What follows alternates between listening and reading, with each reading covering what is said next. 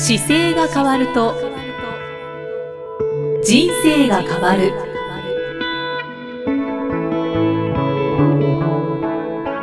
こんにちは、生きみえです。この番組では中野生態東京青山の院長姿勢治療科中野孝明先生が人生が変わっていく成功する姿勢力についてお話ししていきます。中野先生今回もよろしくお願いします、はい、よろしくお願いします。さて今回は女性ならではの姿勢に関するお話をお伺いしてまいります、はい。はい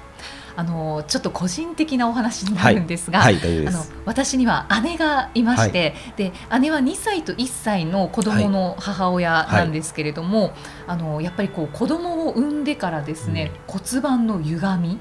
とか、あとはぽっこりお腹それから猫背になったりとかもともとちょっと猫背気味ではあったんですけど。なのであのこう出産と子育ての影響で、もう体がゆるゆるだよっていうのを言っていて、はい。はい、でまあ、こう自分で一応独自に考えてストレッチを行っているようなんですけど、はい、まあ、でも独自のストレッチなので、まあ、間違ってるだろうなっていうところもあって、そうなんですよね。ですからこういう、まあ、産後のお母さん、うん、子育てをしているお母さんたちにおすすめのストレッチとかあれば、はい、ぜひ教えていただきたいなって思うんですけど。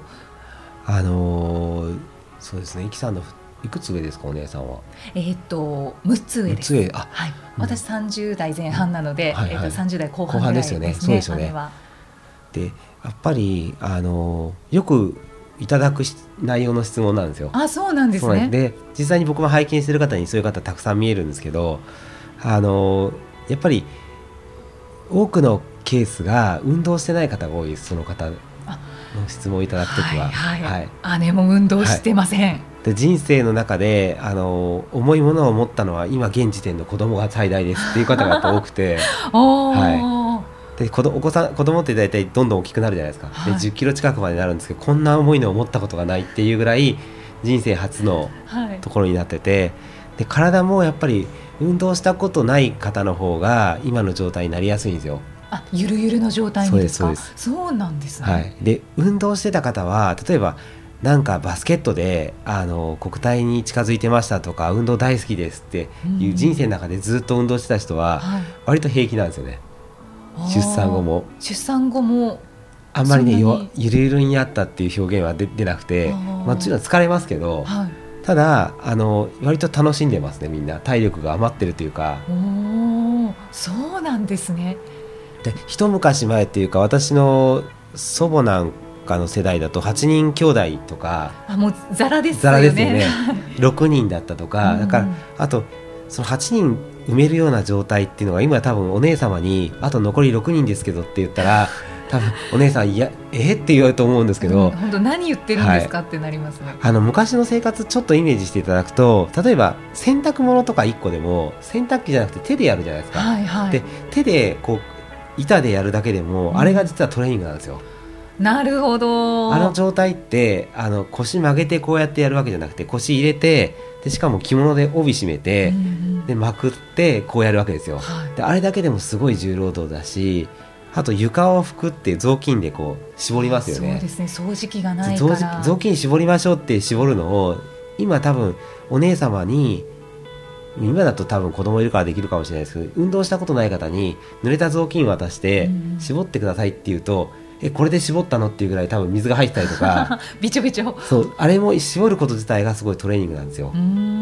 で床拭くとかもそうですし、はいはい、で鏡ますもん、ね、そうなんです。生活の中に運動することっていうか動物として動くものがやっぱり当たり前のように今使ってたところからあの時代がつながってきてるんですけど、はい、あまりにも今いつもの話と一緒ですけど、うん、楽な状態になってて、安全なのでボタン一つで何でも。そうなんですよ。だからボタン1個の力では赤ちゃんは産み落とせないっていうのが今のやっぱりなかなか大変な現状なんですけど、なのでその妊娠したなと思った時に病院に行って結構体がこうあ大丈夫そうだねっていうことで安全そうであればやっぱりそこからでも一生懸命歩くとかですね、あのすることをするだけでも随分出産の時楽になるのでで今はそうですね、まあ、人お子さんそうですね。お子さん、はい、子供が、はい、育てているので、なのでお姉様にとっては今やった方がいいことはすごく姿勢を起こすっていうことで家事をやってみるとかですね、うん、あやっぱり姿勢なんですね。ゆるゆるっていう感覚を、あえてこう引っ張るとピシッとするじゃないですか、でピシッとしながら頑張って子供抱っこしてみるとかでも十分トレーニングになります、で今ストレッチっていうよりはちょっとそうですね緩めたいところもあるんですけどそれ以上にあの体を起こしてまっすぐで使うことが大事なんで、んかちょっと子供2人をあのベビーカーに入れて姿勢を起こして歩いてみるとか、はいはい、そういうことの方がむしろ体が安定するするかもしれないですね。この骨盤の歪みは、はい、まあ、実際に歪んでますよってどこかで見てもらって言われたわけではないんですけど、はい。はい、あのもう実際にこう歪んでる感じがするって言ってたんですね。それもやっぱりこう姿勢を正すことによって何か変わって変わります変わります。あのゆが歪みって誰もがこう出てくるものなんですよ、うん、でそれ使い方がちょっと傾いてこう座るときに斜めにいつもなってるだけでもその方向に歪んでくるので、うん、じゃまっすぐにいつもなってるかっていうと運動しすごく均等にしてる選手なんかだとおおむねまっすぐにきますけど大体、うん、緩んでてねじってる方って日常生活で緩んで使ってるだけなんですよね。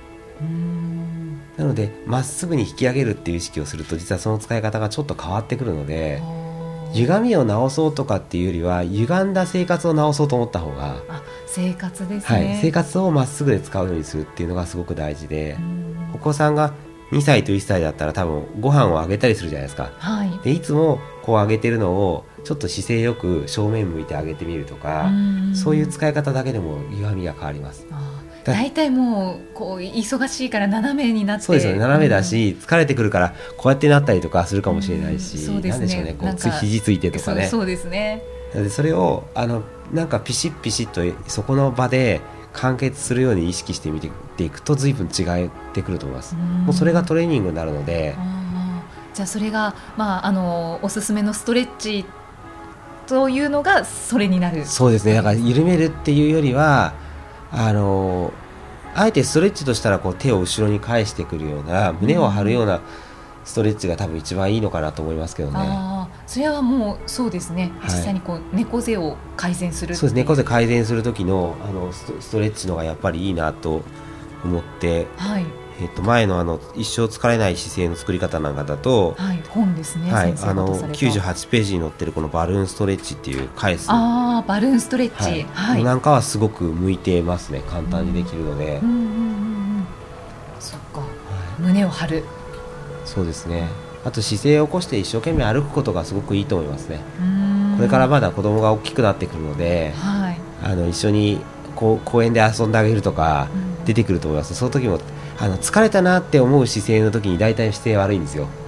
ああそうなんですね、はい、だからその疲れたなって感じないぐらいこう意識をいつも持ってると、わ、うんうんうん、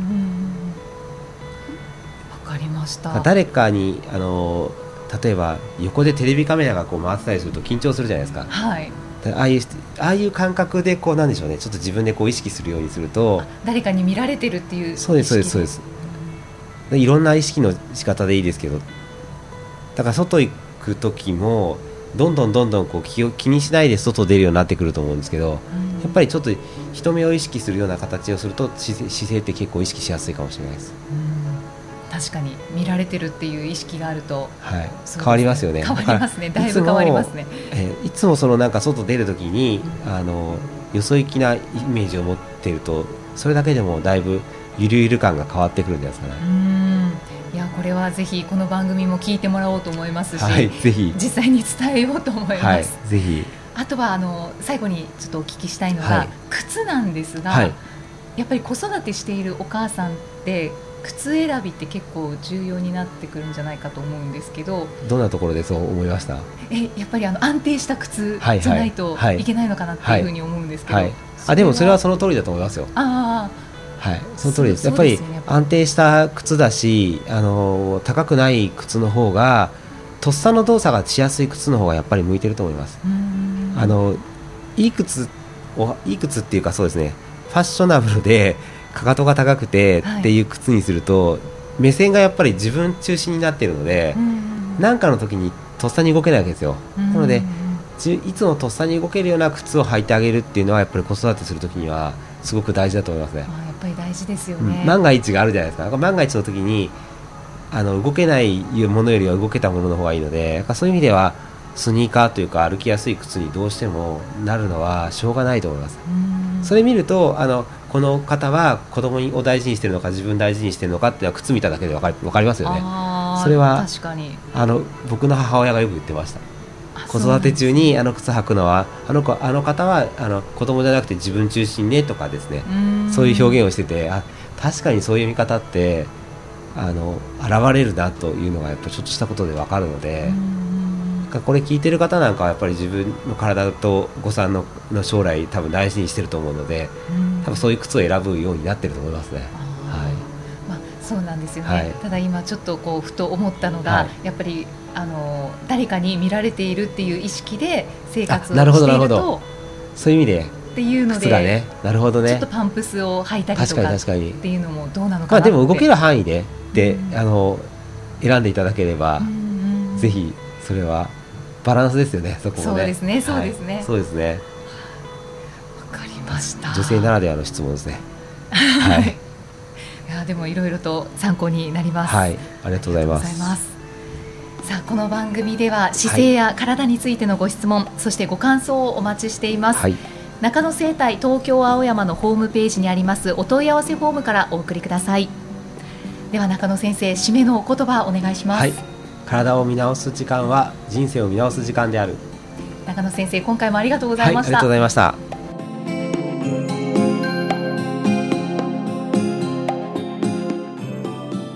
この番組は